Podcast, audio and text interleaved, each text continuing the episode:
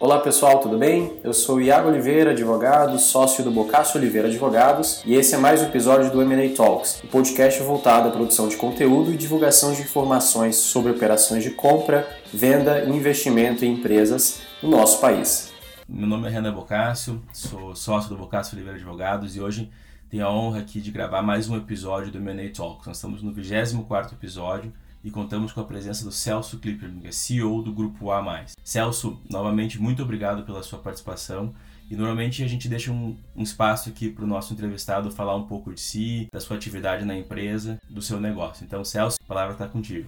Renan, obrigado pelo, obrigado aí pelo convite. Posso tentar contar um pouquinho, no fim, a minha, minha vida pessoal, acho que se confunde com a história da empresa, porque no fim a única atividade profissional que eu, que eu desenvolvi foi na empresa, né? Empresa, hoje nós chamamos de mais a educação, uma empresa familiar. Eu represento a segunda geração. Ela foi fundada pelo meu pai em 1973 e a gente tem então uma longa trajetória, né? São 50 anos de história. Posso tentar te contar essa história de maneira resumida. Acho que talvez em cinco minutos eu consiga, acho que te dar um panorama de, do que fizemos até hoje, do que somos atualmente. Bom, começando a história, eu acho que nós temos três grandes fases. A primeira fase eh, foi a fase de 1973 até 2003, quando nós éramos uma empresa editorial. Então, meu pai começou como livreiro, eh, se destacou na atividade livreira e acabou ascendendo a cadeia alimentar do livro, acabou se tornando editor. Então, em 79 ele publica o seu primeiro livro, o livro na área de saúde mental, eu começo a trabalhar em 84 na empresa e acho que a gente tem uma característica, nós, nós somos acho que mais empreendedores do que a média da indústria editorial, que diga-se de passagem, é uma indústria super conservadora, é uma indústria muito orientada para produto. Eu acho que justamente por estarmos localizados no Rio Grande do Sul, longe dos principais mercados do país. Então acho que a gente teve que ser um pouco mais agressivo do que a média do mercado e com isso a gente conseguiu também crescer mais do que a média do mercado. Então, a gente teve um crescimento entre os anos 80 até os anos 2000, principalmente quando o, o país encontrou né, uma estabilização e isso favoreceu o mercado editorial, porque o mercado editorial sofre muito com economias inflacionárias. Quando o mercado se estabilizou, a gente conseguiu crescer e já no, no final dos anos 90, no começo dos anos 2000, nós éramos considerados um dos maiores grupos editoriais brasileiros no mercado CTP, científico, técnico e profissional. Esse período aí como uma editora foi super importante e acabou lançando as bases do que a gente acabou fazendo depois. Acho que foi importante porque, em primeiro lugar, logicamente, eh, nos criou o conhecimento, né, o expertise para desenvolver e curar conteúdo. Acho que nos criou as conexões, as boas conexões que a gente também tem até hoje com a comunidade acadêmica e criou o brand awareness, né, que acho que é bem importante.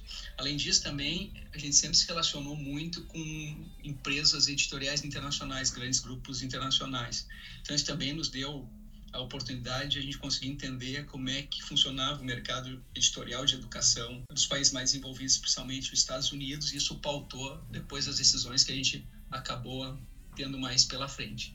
Então, vamos dizer, essa é a primeira, primeira grande fase, onde nós éramos uma empresa, então, editorial, uma empresa basicamente manufatureira. Depois a gente entra numa segunda fase, acho que até um negócio que é importante. Uh, em 2003 a gente começa um novo negócio, tá? que é um negócio de educação médica continuada. Eu acho que é importante pontuar que em 2013 a empresa estava completando 30 anos. Então, esses dias, até quando nós fizemos a mudança, nós temos, nós temos uma nova sede aqui em Porto Alegre, no quarto distrito, que é uma, uma sede bacana, que é com cara de, de empresa de tecnologia, um negócio bem bacana, um espaço bonito, amplo, integrado. Então, eu, eu começando a juntar né, algumas coisas da sede antiga para levar para a sede nova, encontrei uma placa que os nossos funcionários tinham feito para homenagear meu pai pelos 30 anos de fundação da empresa. Eu peguei ali os nomes, contei os nomes, nós, nós éramos 36 pessoas. Em 2003, nós éramos 36 funcionários. Hoje nós somos 960 pessoas. Então, assim, eu acho que isso marca bem um pouco ali a transição, porque em 2003 nós éramos uma, uma empresa editorial. Os negócios editoriais, em geral, precisam mais espaço para armazenagem de mercadoria do que escritórios para acomodar uh, as pessoas, porque são empresas que oferecem pouco serviço. Por isso que eu acho que essas três fases, nessa primeira fase editorial, em 2003 a gente entra numa segunda fase. O que, que foi essa segunda fase? Nós lançamos, fomos pioneiros no Brasil no lançamento de programas de educação médica continuada. Nós fizemos parcerias com as principais sociedades médicas brasileiras e lançamos programas de educação médica continuada, que eram um negócio diferente do editorial. O entregável continuava sendo em papel, continuava sendo módulos impressos, mas agora o modelo de venda era de assinatura.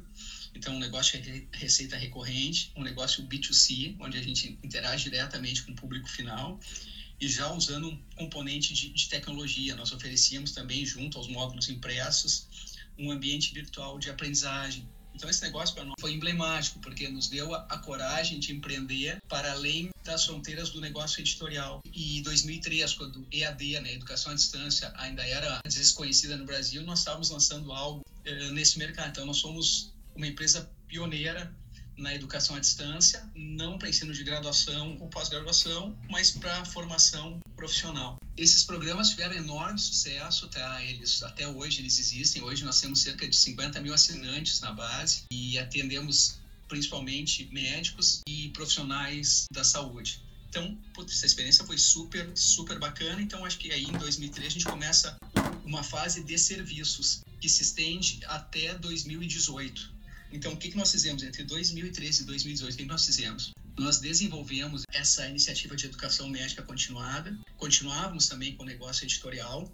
Então, em 2009, nós conseguimos comprar a operação da MagroRio no Brasil, que era e continua sendo uma das maiores empresas editoriais do mundo, chama Operação no Brasil. Em função da crise de 2008, resolveram vender os ativos no Brasil como eles tinham muitos livros de medicina e nós tínhamos essa iniciativa de educação continuada, onde a gente consegue se relacionar com a comunidade médica do Brasil inteiro, eles entenderam que seríamos o melhor agente aqui para explorar e maximizar os ativos. Então, acabamos absorvendo a MagroRio, o que foi importante para consolidar a operação editorial que a gente mantinha, mas também nos abriu um, novo horizonte. Na condição de, de parceiros da MagroRio, nós começamos a participar das convenções de vendas deles nos Estados Unidos. Então começamos a observar os movimentos que aconteciam naquele mercado. E numa das primeiras convenções de vendas da qual nós participávamos, foi anunciada uma parceria entre Blackboard e McGraw-Hill. Isso em 2010. E a Blackboard, na ocasião, era a maior edtech do mundo, era a empresa que praticamente criou a categoria dos ambientes virtuais de aprendizagem, uma história parecida com a do Facebook. Bom, na condição de parceiro da McGraw-Hill, abordamos a Blackboard, e acabamos assumindo a distribuição da Blackboard com exclusividade no Brasil em 2010. Daí começa essa fase de serviços. Por quê? Porque nós começamos a trabalhar com tecnologia, mas não era tecnologia própria. Nós comercializávamos tecnologia, dávamos suporte. E tivemos assim super sucesso, porque em 2010 o mercado de educação superior no Brasil estava se consolidando, a Blackboard era a melhor solução. Então, rapidamente a gente conquistou uma carteira importante de clientes entre eles clientes premium como Insper, IBMEC, ESPM, clientes dessas empresas de capital aberto como a Laureate, Unip, a Unip não é de capital aberto, mas é uma empresa de, de, de educação de massa, o Grupo C. Enfim, a gente criou uma, uma, uma carteira de clientes super importantes. E nós começamos a desenvolver essa nossa frente agora de serviços com tecnologia. Na medida que, que os clientes, as universidades instalavam o LMS, o Ambiente Virtual de Aprendizagem, começavam a perceber que precisavam conteúdo também para embarcar nessa plataforma, que precisavam treinamento para os professores, e nós começamos a entregar esses serviços. Então, assim, paulatinamente, nós fomos uh, investindo e dando musculatura para essa vertical, até que em 2017, 2018, tínhamos, nos demos conta que nós tínhamos nos tornado a principal edtech do mercado brasileiro orientado para a educação superior. A gente começa uma nova fase. Em 2018, nós resolvemos lançar uma operação no Brasil. É, é uma operação que nos Estados Unidos é, é conhecido como OPM, Online Program Management. O que, que é isso? As empresas de OPM são empresas que proporcionam para as universidades tradicionais a sua transformação digital, ou seja, viabilizam para que aquelas universidades são muito tradicionais no ensino presencial lancem programas online. E essas empresas ajudam não só na questão de fornecimento de plataformas e conteúdo, mas ajudam também no processo de captação e vendas. Tá? Então, nós lançamos essa primeira operação e daí isso juntava toda a expertise do que nós tínhamos feito ao longo aí dos nossos 40 e poucos anos de existência. Juntava expertise em produzir conteúdo, produzir e curar conteúdo, o expertise que a gente criou com o negócio de educação médica continuada, que era expertise de captação e vendas, principalmente online, com call center, com marketing digital, e a questão também do fornecimento das plataformas, que a partir de 2018 uh, nós começamos a, a, investir em tecnologia própria, tá? nós começamos a, a desenvolver tecnologia proprietária e não mais distribuirmos tecnologia como aconteceu no início né, da, em 2010, quando iniciamos com essa, com essa atividade. Bom, então isso assim, no fim, desculpa aí, me alonguei, mas acho que te dou um pouco do, do que é a história geral da empresa, e acho que te contextualizo para a gente poder conversar como é que estamos hoje, o que, que a gente quer fazer daqui para frente, ou como é que o que, que a gente Sim. fez agora mais recentemente. Sim, mas até porque são anos de história, né? Uma história, é uma empresa histórico gigantesco aqui no Rio Grande do Sul, um desenvolvimento muito grande e faz parte aqui de uma das maiores do Sul e hoje do Brasil, né? Então não tem como contar em poucos minutos mesmo, né?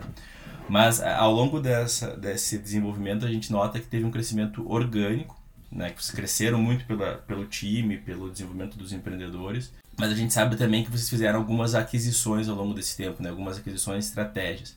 Poderia nos contar um pouco dos motivos que levaram vocês a fazer as aquisições, os objetivos dela, tipo, qual, como é que foi a estratégia desenhada por trás das aquisições, para a gente também mostrar para o pessoal que a estratégia de M&A é uma estratégia que ajuda nesse crescimento, mesmo que tu pense de uma forma de crescimento orgânico. Claro, não, ótima pergunta. Nós tivemos alguma experiência com aquisições em 2010 eu até citei para vocês né, a aquisição da, da, da, do catálogo da Magro Rio. Naquela ocasião, a, nossa tese, a tese era de sermos consolidadores do negócio da indústria editorial. Então, naquela ocasião, nós tivemos até uma parceria, nós recebemos um investimento da Benespar, e justamente era com o projeto esse de sermos consolidadores da área editorial. Então, fizemos a aquisição da Magro Rio, que para nós foi super importante. Fizemos a aquisição de uma empresa, uma editora, muito focado na área de odontologia e que na origem tinha tinha sido sócio, os fundadores tinham sido sócios do meu pai. E até a marca era parecida, era a marca Artes Médicas. Nós usamos, usamos até hoje a marca Arte Médica para os nossos para os nossos produtos da área de biociência, então também fizemos essa aquisição e daí no fim resolvemos e deixamos de nos interessar por essa consolidação do mercado editorial e resolvemos até em função da operação da Blackboard nos dedicarmos mais a nos transformarmos uma empresa de educação e educação e tecnologia. Daí fizemos ainda mais uma, uma aquisição, mas uma aquisição pequena. Essa, essa história foi interessante. Eu, eu mencionei um pouco antes que nós tínhamos uh, obtido, né, tínhamos conseguido o contrato para sermos distribuidores exclusivos da Blackboard no Brasil. Mas na verdade nós éramos completamente neófitos em tecnologia. O que que nós fizemos? Nós adquirimos uma empresa que tinha sido incubada na Universidade Federal de Santa Maria por cinco colegas, cinco jovens empreendedores que eram uh, estudantes de administração de empresa. Era uma empresa que voltada à educação corporativa online. Então nós trouxemos esses jovens, nós temos a aquisição dessa empresa mas nós não, não, não estávamos interessados nos ativos da empresa, mas estávamos muito interessados naquela capacidade empreendedora, nos talentos que vinham com a empresa. E realmente foi super uh, legal, né? Foi super bem sucedida essa sucessão, porque no fim foram esses caras uh, que com muita vontade, com muita paixão, acabaram uh, fazendo com que a operação Blackboard se consolidasse e a partir daí acontecesse, né? Todos os, os, desdobramentos que nos trazem até hoje. Então isso foi na fase, vamos dizer, mais romântica e menos profissional. Em 2018 nós recebemos um aporte da Quineia. Por que, que nós recebemos esse aporte da Quineia? Porque, porque educação, a, a educação tem uma curva J. A educação ela acaba sendo rentável quando as tuas safras ficam maduras. Mas no começo, quando a gente começa alguma operação, ela é muito intensiva em, em investimento. E, e, a nossa ideia é, é, era de estabelecermos parceria com várias universidades ao mesmo tempo. Tanto que em 2019 nós estabelecemos parceria com 12 universidades, principalmente aqui no Rio Grande do Sul. Então nós, nós fizemos aquele primeiro ano parcerias com a, Uni, com a UX, Universidade de Caxias do Sul, com a Uniscre de Santa Cruz, com a Católica de Pelotas, de Erechim Corcamp de Bagé, só que no Rio Grande do Sul. Então cada uma dessas operações ela é demandadora em caixa, porque tem toda a parte de captação e vendas acaba sendo suportada por nós, bem como o desenvolvimento de conteúdo e plataformas. Além disso, o que nós queríamos fazer também com o funding da Quineia, além de suportar essa operação, nós chamamos Mais Campos, que é essa operação onde nós fazemos parcerias estratégicas com as instituições para fazer a transformação digital. Nós também queríamos desenvolver tecnologia própria então usamos o funding para isso e fazer aquisições para completar nosso ecossistema. Então nós fizemos aquisição de uma empresa de pesquisa de mercado em educação que nos ajuda até no estabelecimento de estratégia comercial e pricing para as instituições parceiras. Fizemos aquisição de empresa que desenvolve laboratórios virtuais que hoje é super importante, principalmente para ensino híbrido, então laboratórios virtuais, por exemplo, nas engenharias é super importante e é bem legal, essa empresa empresa está indo super bem, inclusive a gente tem vendido esses laboratórios na América Latina com bastante força. Fizemos aquisição de uma empresa de Curitiba de imersão virtual, de realidade aumentada, e de uma empresa que é uma empresa de captação de afiliados, que é uma, uma rede peer-to-peer para criação de afiliados e captação de alunos. Então, nós fizemos também todas essas aquisições em 2019 iam para completar esse nosso portfólio de soluções. De novo, seguindo lá o mesmo modelo lá de trás, quando a gente fez a aquisição da, da, da empresa de educação corporativa online, chamava GSI, também todos esses casos, a gente sempre se preocupa com o founder, quem está por trás dessa, dessa empresa. Então, sempre também os fundadores vieram para desempenhar um papel importante aqui dentro da organização. Então, com isso também a gente acabou trazendo jovens talentos com espírito empreendedor que acabam nos ajudando nos novos projetos, eh, com novas ideias. Em 2020, nós temos a nossa última aquisição. Nós fizemos a aquisição da Jaleco. É uma plataforma de apoio ao ensino de medicina para estudantes de medicina. É, é uma plataforma do Rio de Janeiro, que também ela acaba tendo hoje, eh, acho que 30 mil assinantes e que para nós é super importante, porque é a área da saúde, a gente tem o maior carinho, né? A gente está nessa área e a Jaleco para nós acaba tendo importante porque a gente acaba pegando na mão do estudante de medicina desde o seu primeiro momento, né? Quando começa a sua carreira. Então é bem legal porque a gente acaba criando com a Jaleco, nos criou a oportunidade de criar uma plataforma quase completa, né? De lifelong learning para o médico, que é um profissional com o qual a gente se relaciona muito bem em uma área que a gente se sente muito à vontade, que a gente gosta muito. Então acho que assim, das aquisições, acho que foram foi isso nesses últimos nesses últimos tempos. Não, e muito interessante, porque elas demonstram todas são aquisições estratégicas para ajudar no pool desenvolvimento do core business de vocês, né? E também tem uma questão de cuidado com o empreendedor, né? E quando a gente fala de empreendedorismo e pessoas que estão sendo adquiridas, é, existe aquele cuidado da, da, parte da integração. Tu mencionou que são todas pessoas que vieram para ajudar no desenvolvimento futuro da empresa, né? Quais foram, uh, se puder contar para nós, quais foram as dificuldades de fazer essa integração e de manter esses empreendedores dentro do time de vocês? Que pelo que eu entendi, a ideia não foi adquirir só para pegar a empresa e tirar ele para fora, foi adquirir e colocar ele para vestir a camiseta do grupo A mais, né? Então, eu acredito que tu deva ter passado por alguns bocados aí, algumas dificuldades para manter essa, esse empreendedorismo aí dentro do teu time e essa integração. Né? Como é que foi? Eu costumo brincar aqui com o pessoal uh, que eu prefiro segurar do que empurrar louco.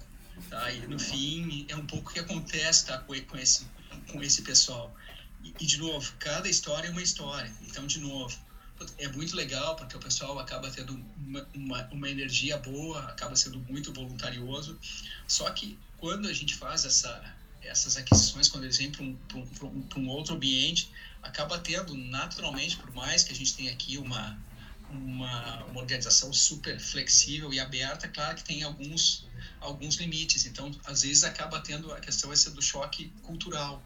Tá? Inclusive, a gente tinha uma discussão que acho que agora ela, ela ficou datada, mas era uma discussão que, que, que, permeava os nossos dias até talvez três ou quatro meses atrás, que era a, a discussão do growth versus rentabilidade. E no fim a gente acabou aqui, porque em geral esses empreendedores das, das startups estão olhando mais para o crescimento que para a rentabilidade e do porte de empresa que a gente está, a gente precisa olhar para os dois lados. E no fim, a nossa opção aqui foi mais por buscar um crescimento sustentável, que hoje tem se provado a tese correta, né? Com, com, a, com a realidade do mundo que a gente tem hoje. Até seis meses atrás, nós éramos vistos com certo receio. Então, assim, primeiro sempre tem essa discussão conceitual, essa filosófica, que é muito importante que tenha, assim, discussões abertas para que todo mundo esteja alinhado.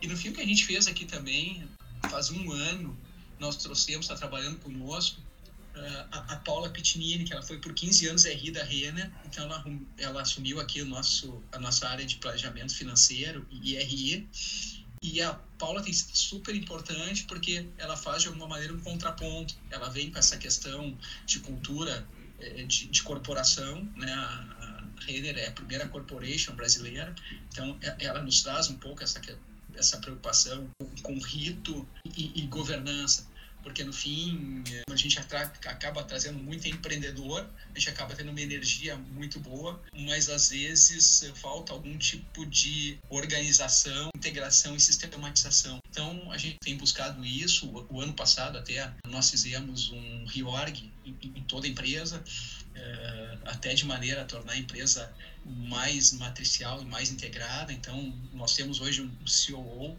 Caulis Felipe Trivelato. Então, todos os negócios estão abaixo dele, porque a gente está na busca e, acho que isso é natural, né? Porque a, própria questão da digitalização dos negócios favorece a Então, a gente está procurando integrar todos os negócios, inclusive o, publish, que, que, que, é um pouco diferente, a mais dinâmica é um pouco diferente. Então, todos os negócios hoje abaixo do Trivelato, a gente está procurando integrar os negócios da melhor maneira possível. E, e de novo, esse modelo matricial com qual a gente trabalha, eu acredito muito nele, mas assim é um desafio permanente, né? A gente saber a delimitação dos espaços, como é que a gente trabalha nas áreas cinzentas, como é que são as interações, mas eu acho que a gente está conseguindo evoluir e amadurecer como companhia. Acho que a gente está num, num, círculo, num, num, ciclo aí positivo. Ah, sim. Até pegando um gancho um pouco ali no do comento da, da reorganização, da governança, né?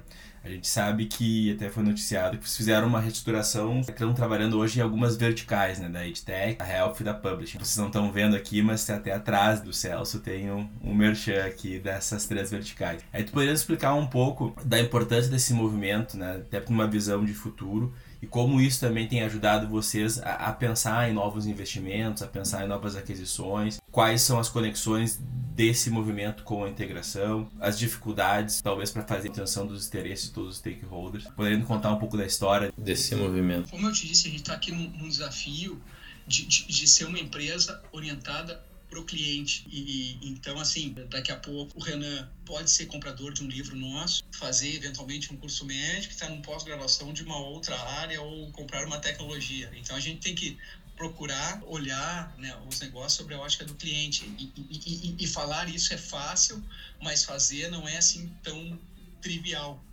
Então, o que a gente tem feito, então, desde o ano passado, aí, sobre a liderança uh, do Trivelato, é, é, é, procurar integrar todos os negócios. Então, ter, desde questões mais simples, como, por exemplo, com as integrações às vezes eram sistemas de comunicação diferentes. Então, por exemplo, as startups adoram usar o Slack. Então, assim, duas ou três usavam Slack. Hoje nós estamos usando, todo mundo está usando Teams para poder integrar. Não sei se é o melhor ou o pior, mas, de novo, a gente precisa ter homogeneidade. Nós temos essa questão do conteúdo, nós produzimos conteúdo que às vezes é diferente, conteúdo para o negócio editorial, conteúdo para educação continuada e o conteúdo para esses cursos de graduação, os cursos regulares, que é de graduação ou pós-graduação. A gente está também procurando centralizar toda essa produção de conteúdo para conseguir ter o melhor mais qualidade e melhor produtividade. Uma outra questão, nós temos um programa, só para só exemplificar, nós temos um projeto, que é um projeto muito bonito, é um projeto de pós-graduações premium com a PUC Paraná. Tá? A PUC Paraná é considerada a universidade mais inovadora do Brasil.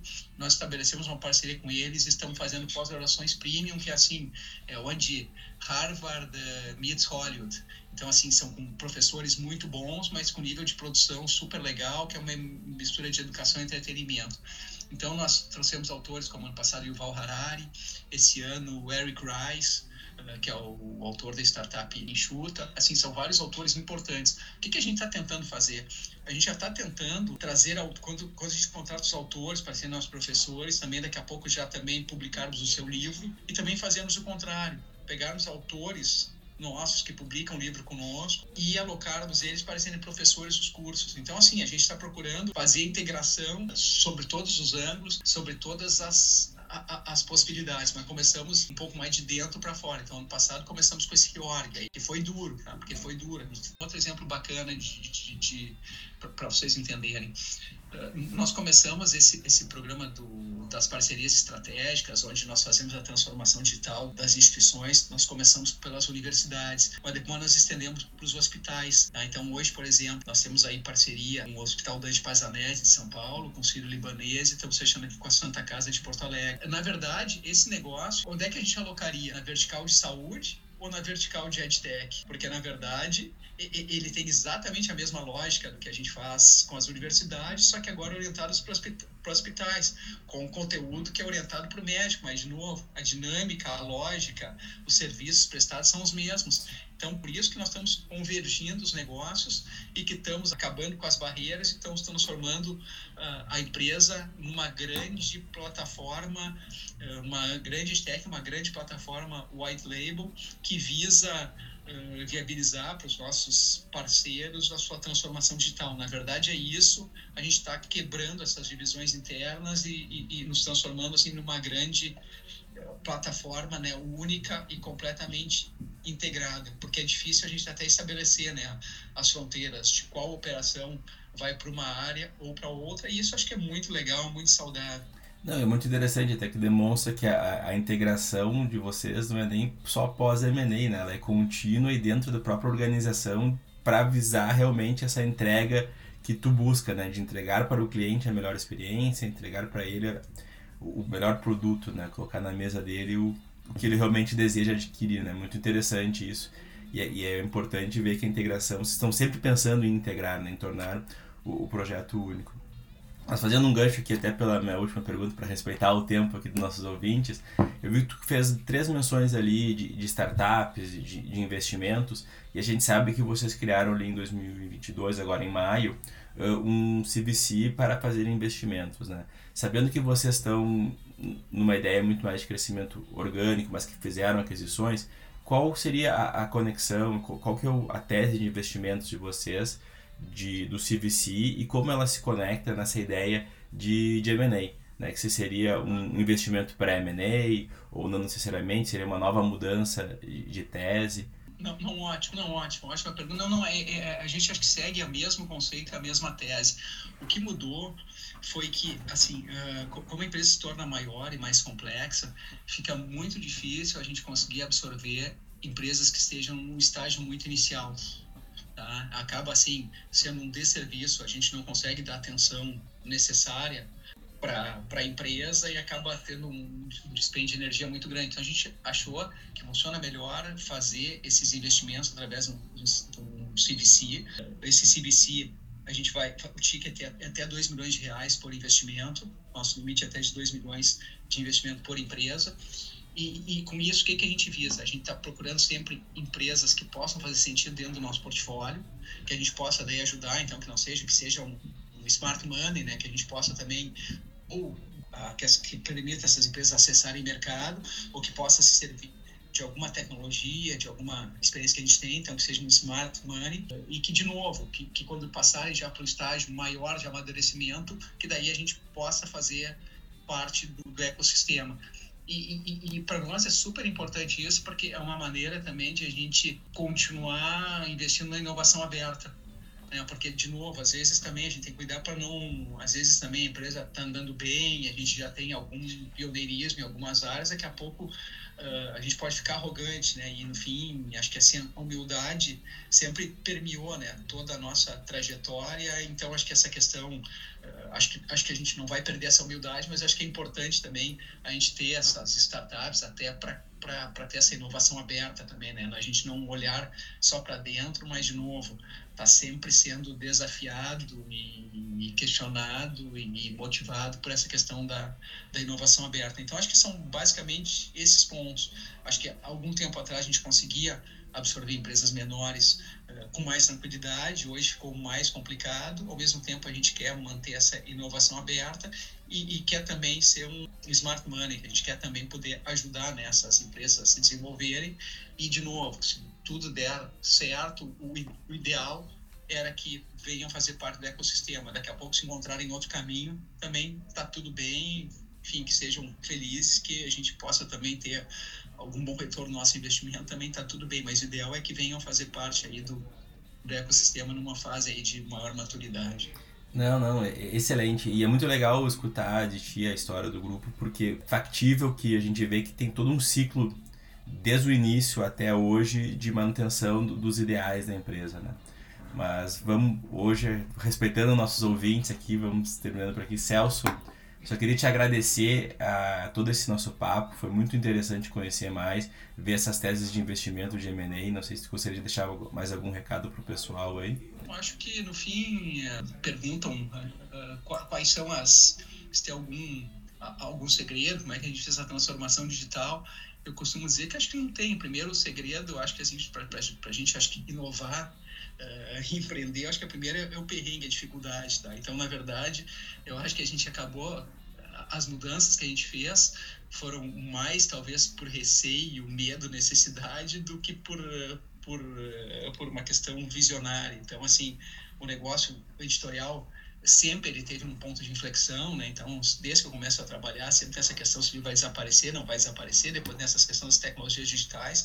Eu acho que a gente foi sendo empurrado, né? acho que esse acho que esse perrengue, essa dificuldade, o receio, acho que nos empurrou uh, para a inovação. Deixa eu só deixar tem um conceito que eu gosto muito, em que, que eu acredito. Tem um livro que é o meu livro de cabeceira que se chama Mentalidade Fundador do Chris Hook, que é da Bain Company. E eu acho que a gente se identifica com três princípios que ele defende. Ele defende a mentalidade do fundador. O que é a mentalidade do fundador? A primeira coisa é ter uma missão insurgente. Tá? Eu acho que a gente tem uma missão insurgente, cuidar para a empresa, mesmo quando vira incumbente, manter o espírito de insurgente. Eu acho que isso a gente tem empoderamento da linha de frente, eu acho que a gente também faz isso, sempre a gente uh, em, em, dá muito valor para quem está junto com, com o cliente, e essa questão do espírito de dono, né, para cada um que vem, esses empreendedores que venham também, manter essa questão do espírito de dono, tá? serem, cuidarem dos recursos, ter aquele carinho uh, com o cliente também, com o negócio que